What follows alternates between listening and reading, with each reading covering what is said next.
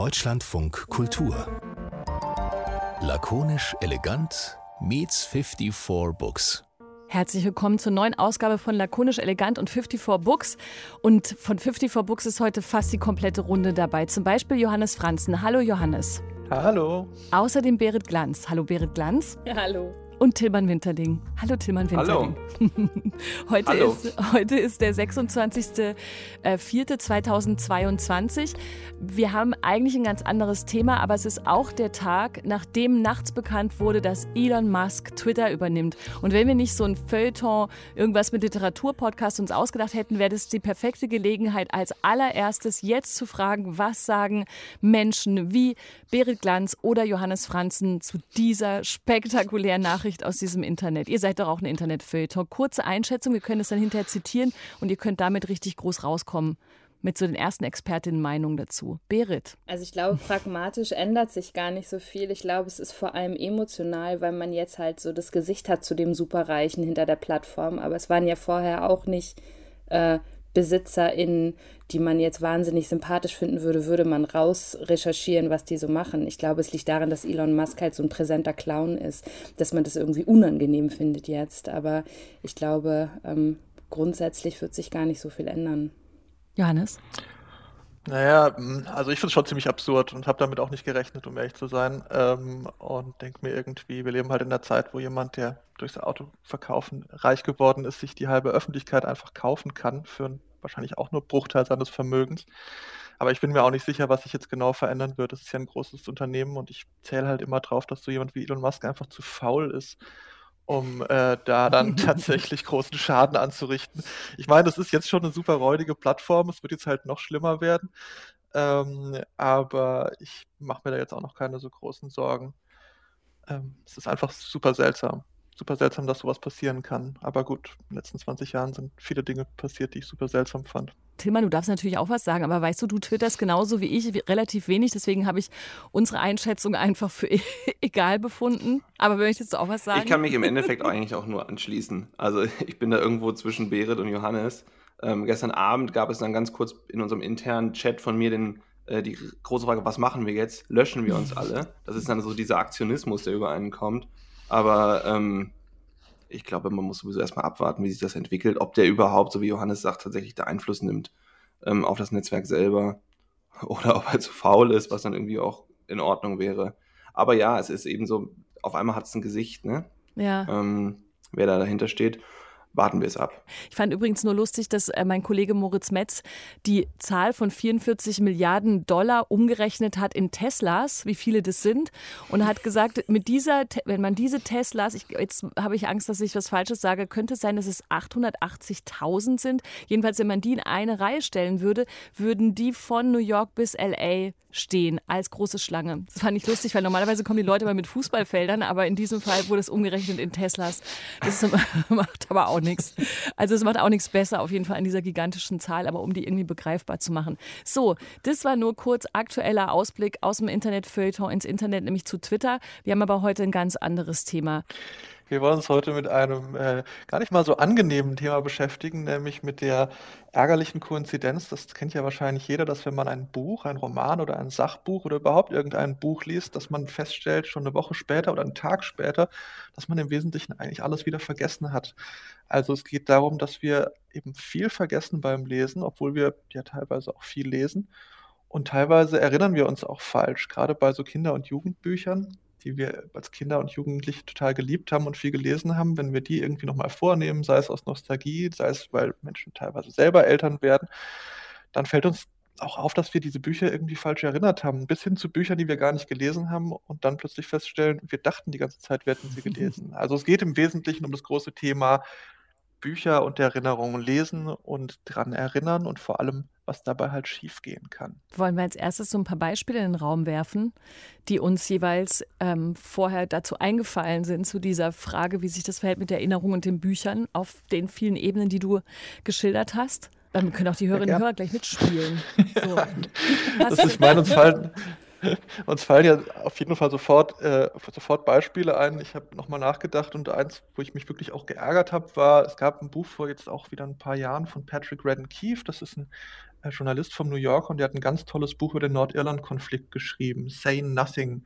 Ein Buch, das habe ich wahnsinnig schnell und wahnsinnig gern gelesen, fand es wahnsinnig spannend, habe mich auch darüber hinaus informiert und war dann quasi so zwei Wochen lang extremer Spezialist für den Nordirland-Konflikt. Und wenn ich jetzt versuche, mich daran zu erinnern, an auch nur ein Detail, an auch nur einen Namen, fällt mir überhaupt nichts mehr ein. Ich bin jetzt definitiv kein Spezialist mehr für den Nordirland-Konflikt und müsste, um darüber irgendwas sagen zu können, halt jetzt wieder den Wikipedia-Artikel lesen. Und das sind so Dinge, gerade bei Sachbüchern, wo ich mich dann frage, warum hat man das jetzt eigentlich gemacht? Also was bringt es, so ein Buch zu lesen, wenn es um Informationen geht, wenn es darum geht, was zu lernen und am Ende hat man streng genommen nichts gelernt oder hat man nichts gelernt? Das wäre jetzt halt die Frage. Ich hatte das tatsächlich, ähm, als wir über das Thema sprachen, war das erste, was mir einfiel, Molloy von Samuel Beckett. Und das ist anders, als Johannes es gerade ähm, erzählt hat, weil es eben kein Sachbuch ist, sondern ein Roman und ich trotzdem das gelesen habe, um es gelesen zu haben. Ich hatte irgendwie in jungen Jahren so den, weiß ich gar nicht, den Ehrgeiz. Es gibt von Sokamp eine Reihe, die heißt Romane des Jahrhunderts. Das sind so die wichtigsten Romane des 20. Jahrhunderts. Ähm, und dann dachte ich so, naja, wenn ich die einfach alle gelesen habe, dann bin ich ja fit, dann ist das ja alles, ist ja alles drin. und den Rest meines Lebens muss ich mir keine Gedanken mehr machen. Und ich weiß einfach nicht mehr, obwohl ich irgendwie, ich habe das ja eigentlich nur, also so ehrlich kann ich heute sagen, ich habe es ja eigentlich nur gelesen, um irgendwann mal damit groß zu tun, dass ich das Buch gelesen habe und noch was darüber erzählen konnte. Ich habe keine Ahnung, außer dass ich bei meiner Mutter auf dem Sessel saß und dann immer die Füße so an der Heizung hatte und ich unfassbar warme Füße hatte bei dem Buch. Ansonsten war das ein meanderndes, riesiges Monologisieren und es ist einfach, es ist völlig weg. Und es ist so, also ich kann heute sagen, ich habe es gelesen, aber ich muss immer sagen, ich weiß gar nichts mehr. Und Freude hat es mir auch nicht bereitet. Also anders als vielleicht bei Johannes mit dem Nordirland-Konflikt. Ähm, ich bin wirklich an diesem Buch also in mehreren Ebenen gescheitert. Ich habe ja vor Äonen mal Theaterwissenschaft studiert und als ich jetzt umgezogen bin, habe ich äh, angefangen, Reklamhefte auszusortieren, also Dramentexte. Und habe dann gemerkt, dass ich von diesen Dramentexten, von denen ich wirklich viele gelesen habe, die meisten nicht mehr zuordnen konnte und habe dann in so einen Dramenführer, den ich dann auch aussortiert habe, reingeschaut, wo halt so Kurzzusammenfassungen waren. Und ich dachte, habe ich das, also wann war denn das nochmal? Ähm, und finde das ganz interessant, weil es gibt ja so Buchkulturen, wo online es eine wahnsinnige Recap-Kultur gibt. Also zum Beispiel bei Young Adult Fiction ist das so, bei Fantasy ist das so. Ähm, das ist also bei sozusagen Büchern, die in Serie erscheinen, gehen eigentlich alle UserInnen davon aus, dass man das eh vergessen hat und dass man dann eben davon profitiert, eben so einen zweiseitigen, super detaillierten Recap zu lesen. Und es gibt einfach Blogs und Websites, die machen nichts anderes, außer Recaps von so populären Buchserien anzubieten, so dass wenn halt der neue Band rauskommt nach einem Jahr, man nochmal nachlesen kann. Und ich merke das, ich brauche das nicht nur bei Büchern, ich brauche das auch bei Fernsehserien, weil ich vergesse einfach alles und muss dann immer nochmal nachschauen, was war denn da nochmal und wer ist denn das nochmal? Lese dann auf Wikipedia und denke mal, Wikipedia braucht eine viel detailliertere Recap-Funktion, um irgendwie dieses Bedürfnis für mich zu erfüllen. Und das gibt es ja bei Literatur eben in der Art und Weise, es gibt natürlich diese ganzen Klassiker-Zusammenfassungen, die man sich durchlesen kann, aber dass man wirklich sagt, wir haben Recaps, weil ihr vergesst eh alle, was ihr gelesen habt, das ist im Genre viel etablierter. ähm, ich kann ja zumindest noch anfügen, dass, also was, was mir als Beispiel da eingefallen äh, ist, als ihr das Thema aufgebracht habt, dass ich dachte, ich musste Clos von Sartre lesen in der Schule auf Französisch und ich konnte das, also das habe ich mir echt so reingearbeitet, um dann kurz äh, danach in den Ferien in Frankreich am Bahnhof zu stehen und festzustellen, dass ich kein Wort Französisch sprechen konnte, außer diese Sätze über den Existenzialismus. Und ich konnte, mir war es überhaupt unmöglich zu sagen, wie, wo ist, fährt denn hier der Bus, wie komme ich von A nach B. Mein ganzes Gehirn war voll äh, komplizierter Sätze über Sartre und den Existenzialismus. Ich war wirklich tatsächlich einfach Arbeit, von der nicht viel übrig geblieben ist und noch nicht mal eine Sprachkenntnis, die mir dann im Alltag weitergeholfen hat.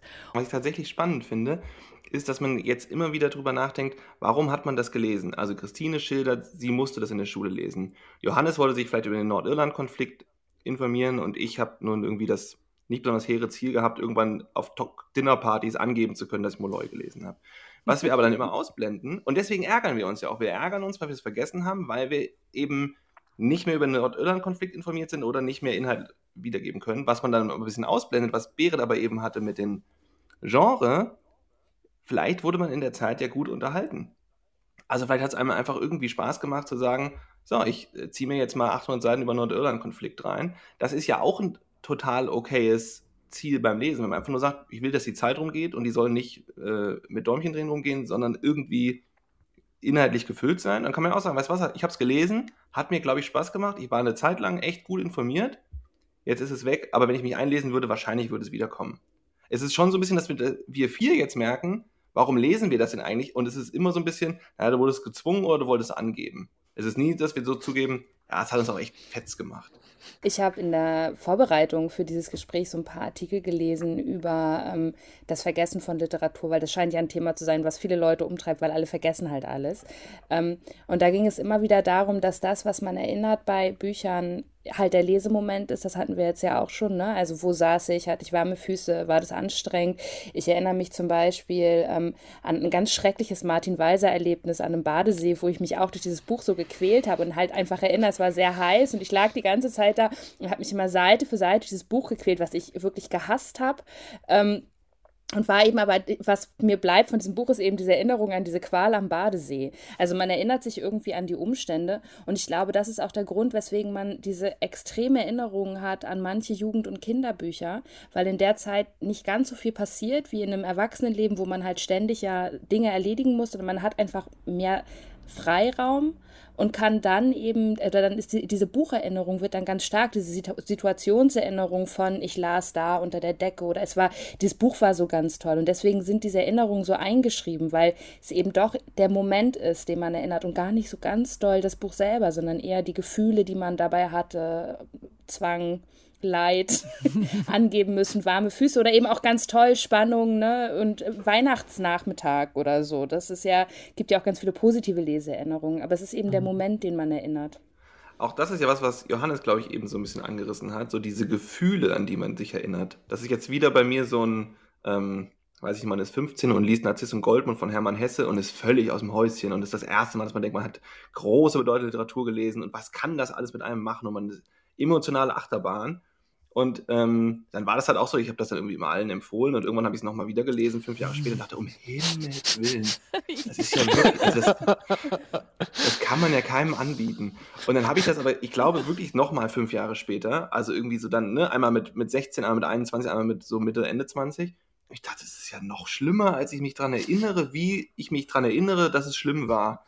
Also, ähm, das ist ja auch irgendwie spannend, dass man wirklich so diese, und ich kann auch nicht mehr, es sind zwei Jungs, die im Kloster, da irgendwie der eine ist ein bisschen älter und der, der eine ist der wilde Intellektuelle und der andere geht raus in die Natur. So jetzt sehr runtergebrochen, viel mehr weiß ich auch nicht mehr. Am Ende wird, glaube ich, alles gut. Ähm, aber woran ich mich erinnere, ist diese erste krasse äh, Erfahrung, wie wow, das macht Literatur. Und dann aber die nächste Erfahrung ist diese krasse Enttäuschung. Und die nächste Erfahrung ist, ich erinnere mich nicht mehr ans Buch, sondern nur noch an diese emotionale Achterbahnfahrt, die am Ende rauskommt mit, okay.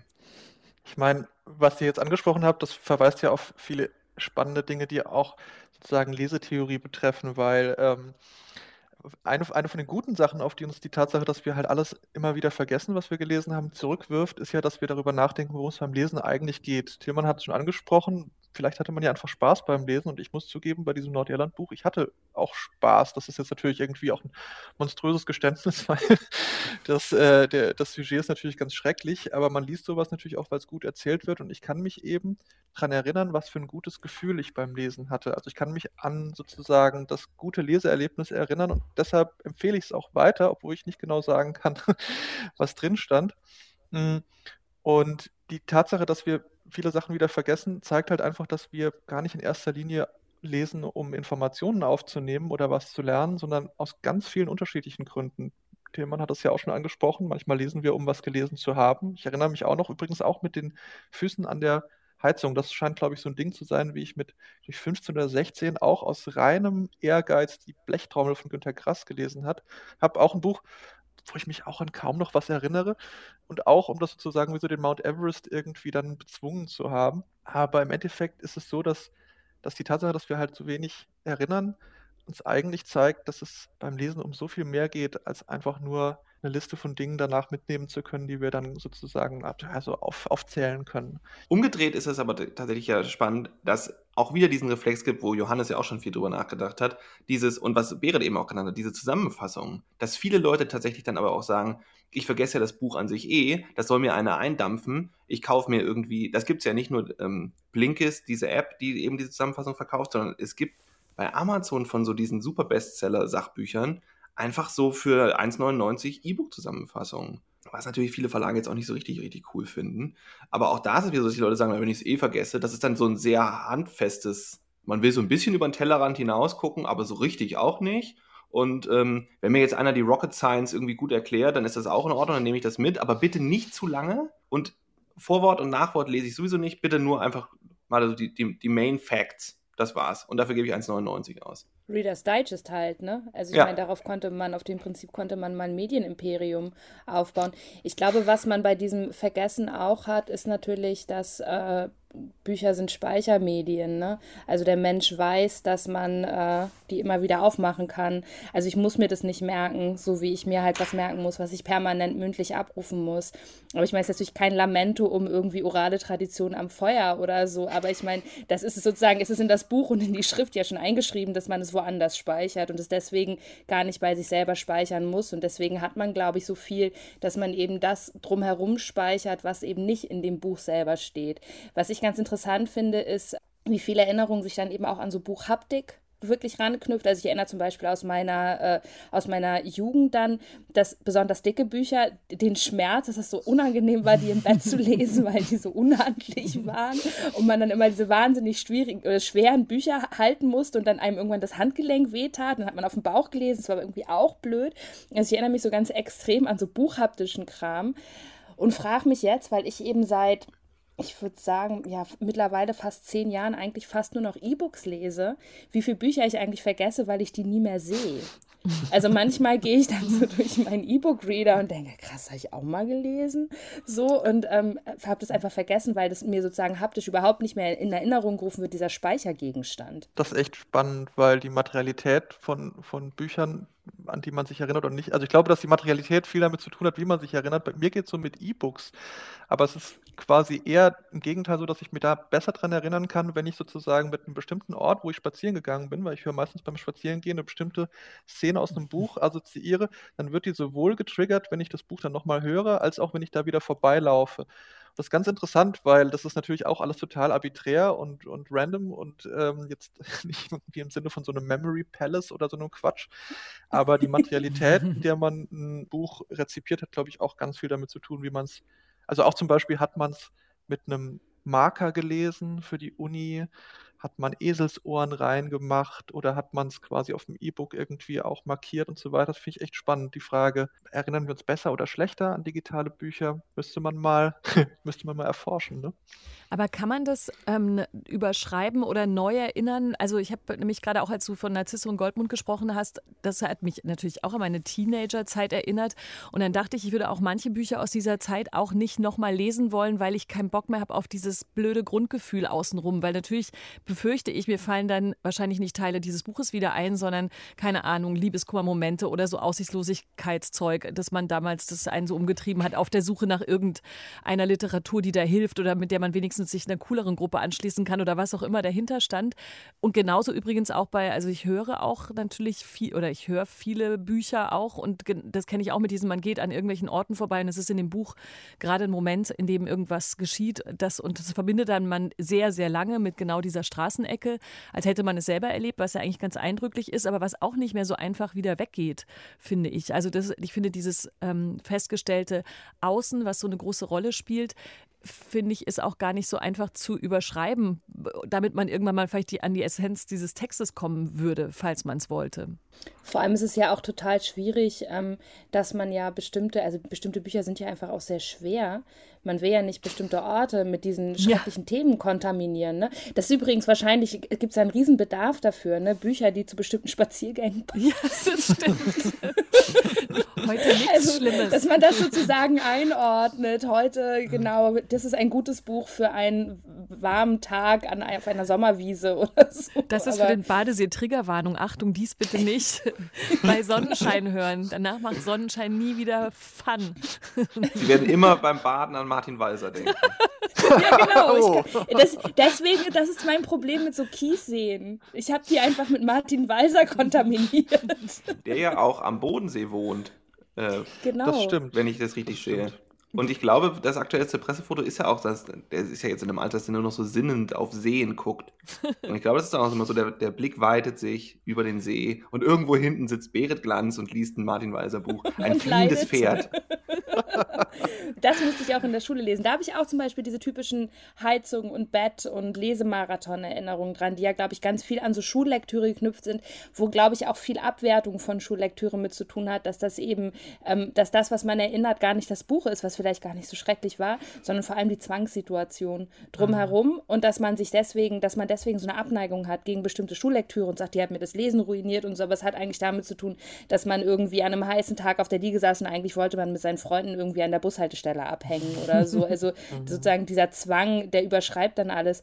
Und ich glaube, bei diesen Büchern, beim Nachdenken darüber, was man vergisst an Büchern, kommt eben ganz, ganz viel dann dieses Thema, wie erinnert man eigentlich? Ne? Erinnert man in Bildern, erinnert man räumlich? Ist es abrufbares Wissen? Ist es Wissen, was, äh, was sozusagen getriggert werden muss, damit ich, also dass die, diese ganze Debatte kommt und ich glaube, die hängt dann auch ganz stark eben an Jugend- und Kinderbüchern, weil das, das ist einfach eine Zeit, die ist für die meisten von uns ja dann schon doch deutlich weiter weg ähm, und da ist dann halt die Erinnerung auch mit so einem nostalgischen Glow überzogen und so und das hängt dann eben auch an diesen Büchern Büchern dran, ne? bevor eben das dann durch diese Zwangserinnerung der Schullektüre gekillt wurde.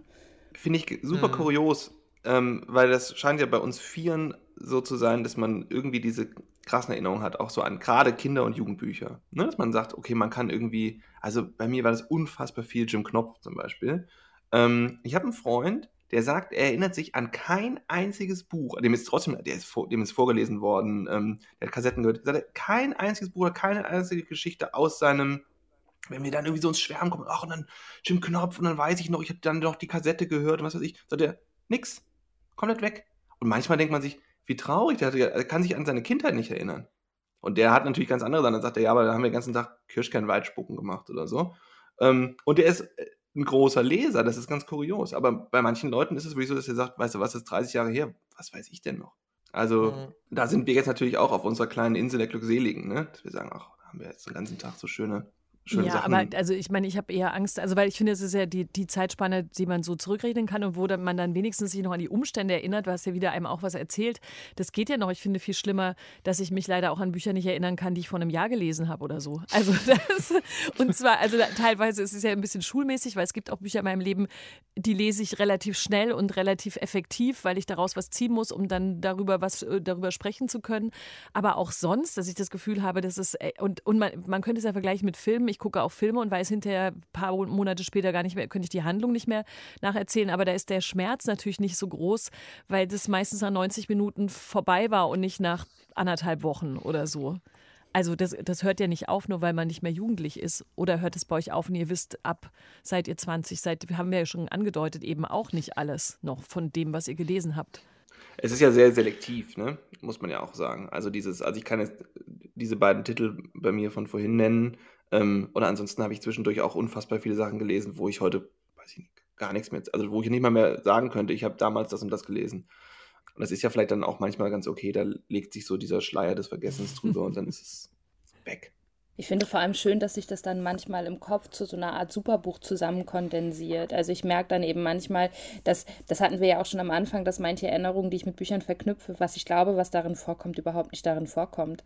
Also dass ich einfach, ich habe ich hab so bestimmte, es gibt ja so bestimmte Archetypen und bestimmte Plotmuster, die gibt es dann immer wieder. Und das ist ja auch besonders bei Film- und Fernsehserien so. Und ich habe, glaube ich, das Gefühl, in, meiner, in meinem Kopf entsteht dann so eine Art, wie so ein harter Kern, was so die Kondens ist von so verschiedenen zehn Büchern und das wird dann so zu einem Buch. und dann erinnere ich da so, Familie war das irgendwie, aber mir halt nicht.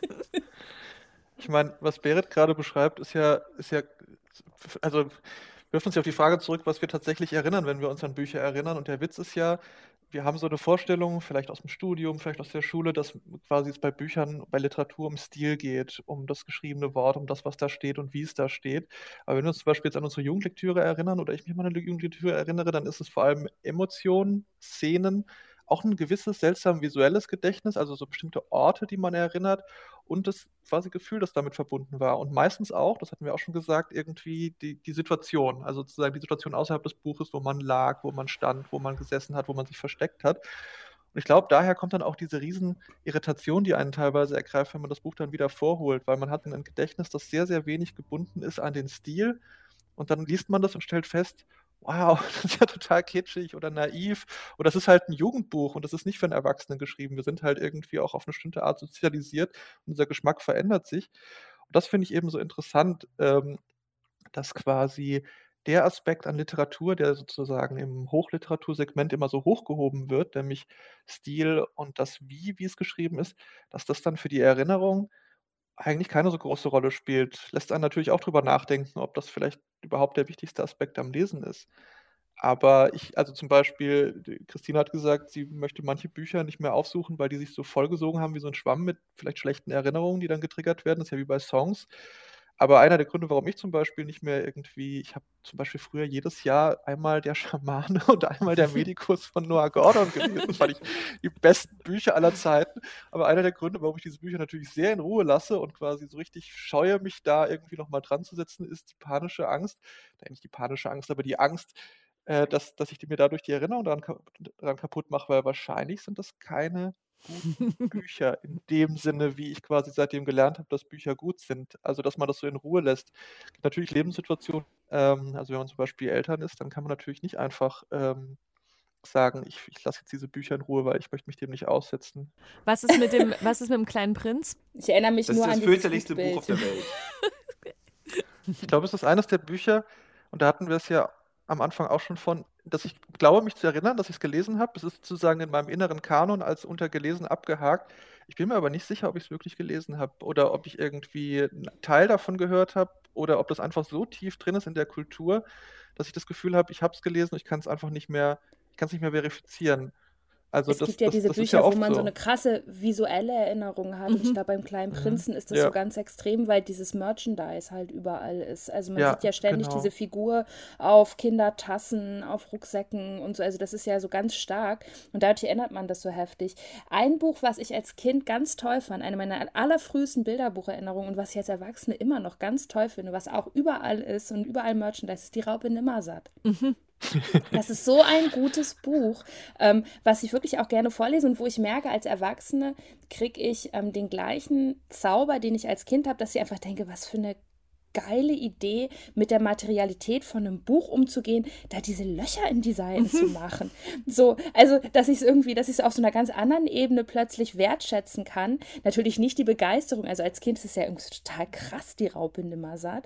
Ähm, so, so ist das nicht als erwachsene Person, die das vorliest. Aber ich habe da tatsächlich, dass ich denke, wow, das ist einfach wahnsinnig gut gemacht. Also ich meine, Raupe Nimmersatt wurde hier auf jeden Fall gerne auch gelesen, mitgelesen. Von daher, das, das wurde mir nicht von meinen Kindern. Die Raupe Nimmersatt erinnere ich mich tatsächlich, also den Plot habe ich auch noch irgendwie so ungefähr vor Augen, was da, äh, wie es Das ist ein ausgeht, so aber komplexer Plot.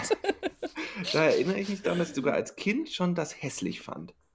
Und jetzt hat mein Papa meiner Tochter, ähm, es geht, also in dieser Merch-Welt, die es da ja auch drumherum gibt, und ich, er ist ja auch schon tot, aber dann machen sie jetzt noch irgendwie meine 100 ersten Worte und dann ist das alles in diesem Stil. Und ich denke immer, der ist doch so hässlich.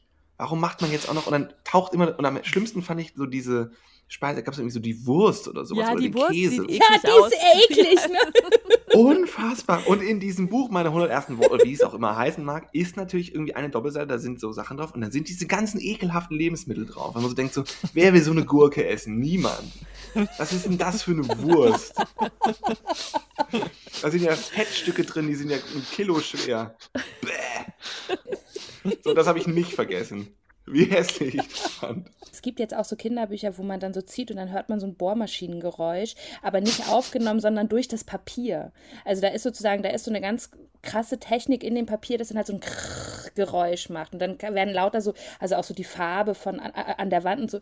Und ich glaube, das werden die medialen Erinnerungen sein für unsere Kinder, die für die so sind wie das, was für mich die Raupe Nimmersatt war. Dieses Gefühl von krass. Ähm, und das werden die halt daran verknüpfen. Und ich meine, dann ansonsten glaube ich tatsächlich auch, dass der Medienwandel so stark ist, dass diese Erinnerung, die wir haben an Lesen in der Grundschule und wie krass es war, jetzt wahrscheinlich ist, ich habe irgendwie in Minecraft meinen ersten Kuchen gecraftet oder so. Und das, das hat halt ganz andere, also dass die, die, der Medienwandel da so stark ist, dass die Erinnerungen mit einem anderen Medium verknüpft sind. So ähm, mhm. für die oder sein werden weil ich den Eindruck habe, die, dieses Erinnerungsproblem ist quasi gar nicht so richtig mediengebunden. Also bei anderen narrativen Medien wie Computerspielen oder Filmen geht es mir eigentlich ganz ähnlich wie bei Büchern, auch was die Erinnerung angeht. Ich meine, ich habe damals natürlich auch schon Computer gespielt und Fernsehen geguckt. Ähm, und ich hatte mich gerade nach allem, was wir gesagt haben, auch nochmal gefragt, ob wir vielleicht auch Gründe finden, warum man sich an manche Sachen erinnert und an manche nicht. Ich hatte so eine Idee, ähm, dass es vielleicht damit zu tun hat, ob man zu viel Spaß oder zu wenig hat. Also quasi, was jetzt gesagt wurde, man erinnert sich nicht an Bücher, zu denen man krass gezwungen wurde, zum Beispiel in der Schule oder wenn man dachte, ich muss die lesen, um irgendwie gut auszusehen. Man erinnert sich aber auch nicht an Bücher, die man so im Rausch gelesen hat, weil sie so viel Spaß gemacht haben und weil quasi der Spaß im Vordergrund stand. Also vielleicht könnte man sagen, so den Eindruck nach allem, was ihr jetzt auch gesagt habt, ähm, wenn man sich an ein Buch wirklich erinnern will, dann muss man so eine mittlere Frequenz an Spaß haben. Ich glaube aber neben dieser Fun-Frequenz, die du da gerade meinst, ist wahrscheinlich auch ähm, sowas wie Interaktion das Entscheidende, oder?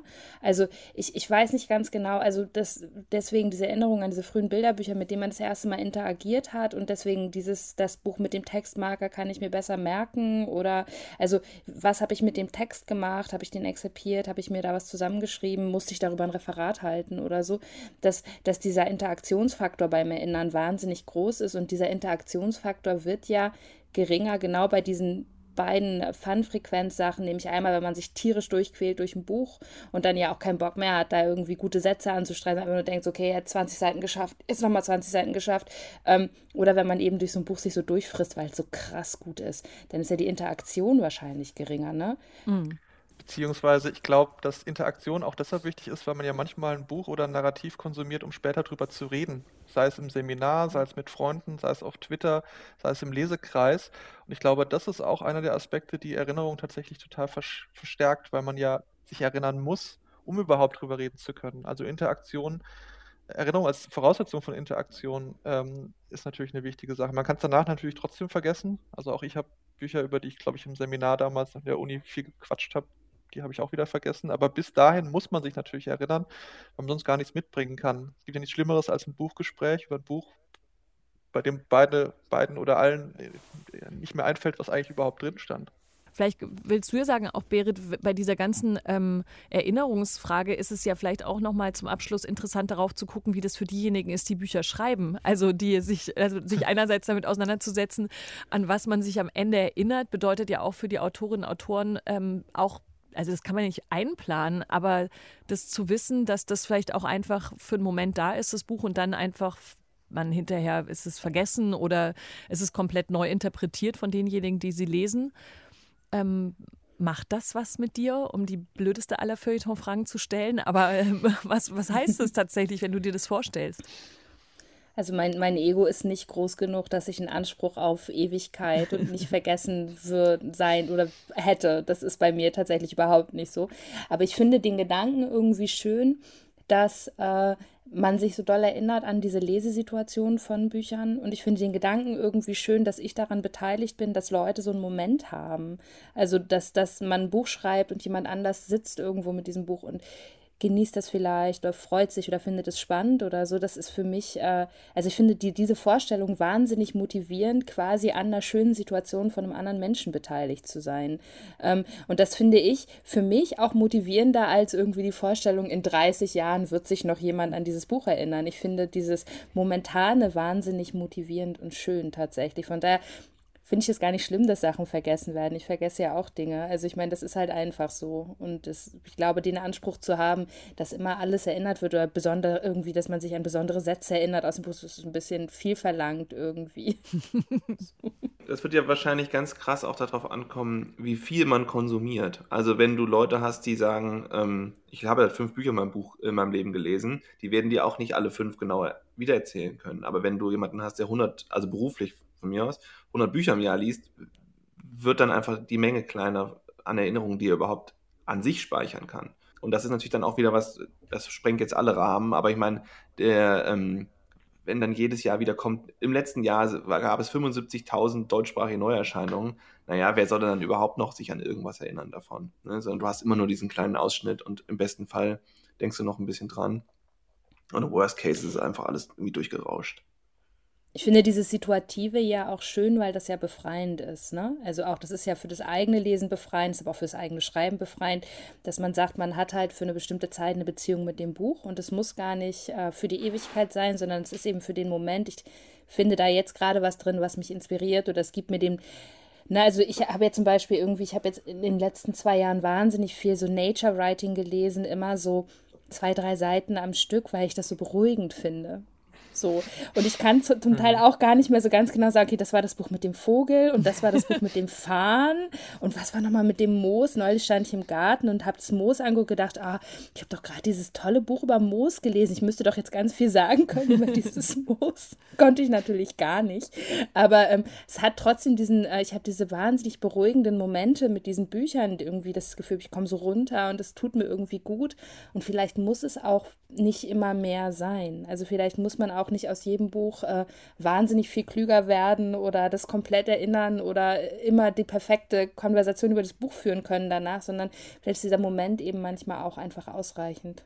Aber das ist doch lustig, dass das eigentlich eine von den Erkenntnissen ist, dass man den Büchern offenbar automatisch zuschreibt, dass sie bleiben müssten und dass wir jetzt am Ende des Gesprächs zu der Momenthaftigkeit vom Lesen oder von, von Romanen, von Büchern, von Sachbüchern, ist ja wurscht, von welcher Art von Literatur kommen, als müsste man das nochmal sich sagen, damit es wieder okay ist, dass man Bücher liest und sie danach vergisst, weil sie aus sich heraus behaupten, die sind jetzt da. Man hat es immerhin sich mhm. reingearbeitet, dann bleibt es da hoffentlich auch. Allein aus dem Arbeitsaspekt oder einem Zeitaspekt oder so.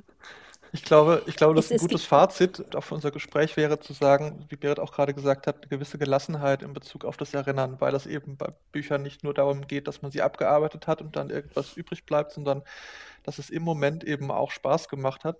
Und vielleicht ist Vergessen auch gar nicht so schlecht, weil man die Bücher oder die Narrative dann wieder neu irgendwie kennenlernen kann. Also das ist jetzt leider kein kein Beispiel aus der Literatur, aber bei manchen Krimiserien zum Beispiel warte ich regelrecht darauf, bis ich nach drei Jahren alles wieder vergessen habe, weil dann kann ich es wieder schauen. Vorher nicht.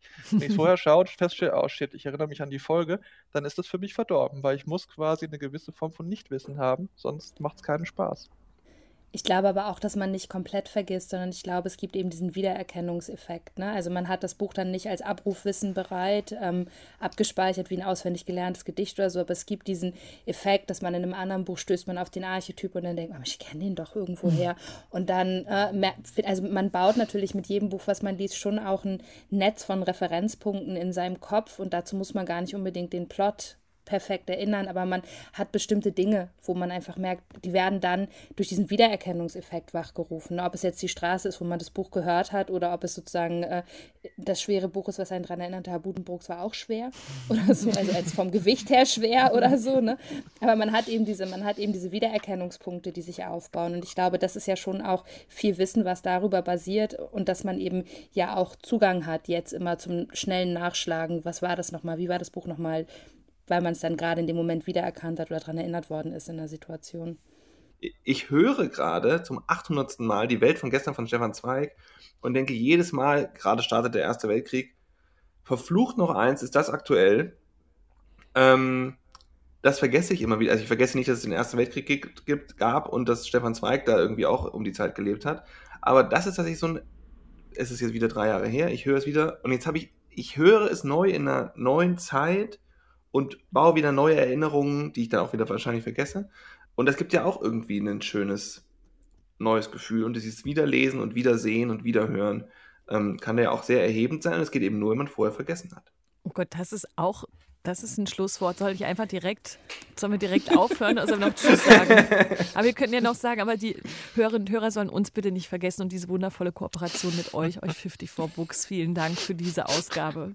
Sollen wir nochmal unsere Namen, wir können ja unsere Namen nochmal, ich sag euren Namen nochmal. sagen. Ja, warte, ich sag nochmal. Also, für diese Ausgabe, tschüss, Berit Glanz. Tschüss. tschüss, Tilman Winterling. Tschüss. Tschüss, Johannes Franzen. Tschüss, tschüss. Ich bin Christine Watti, sag auch Tschüss, bis bald. Bis äh, in einem Monat spätestens. Ne? Letzter Donnerstag im Monat ist üblicherweise, wenn nichts Besonderes passiert, unser Kooperations-Podcast-Termin. Bis dahin. Und sonst lakonisch nächste Woche hören.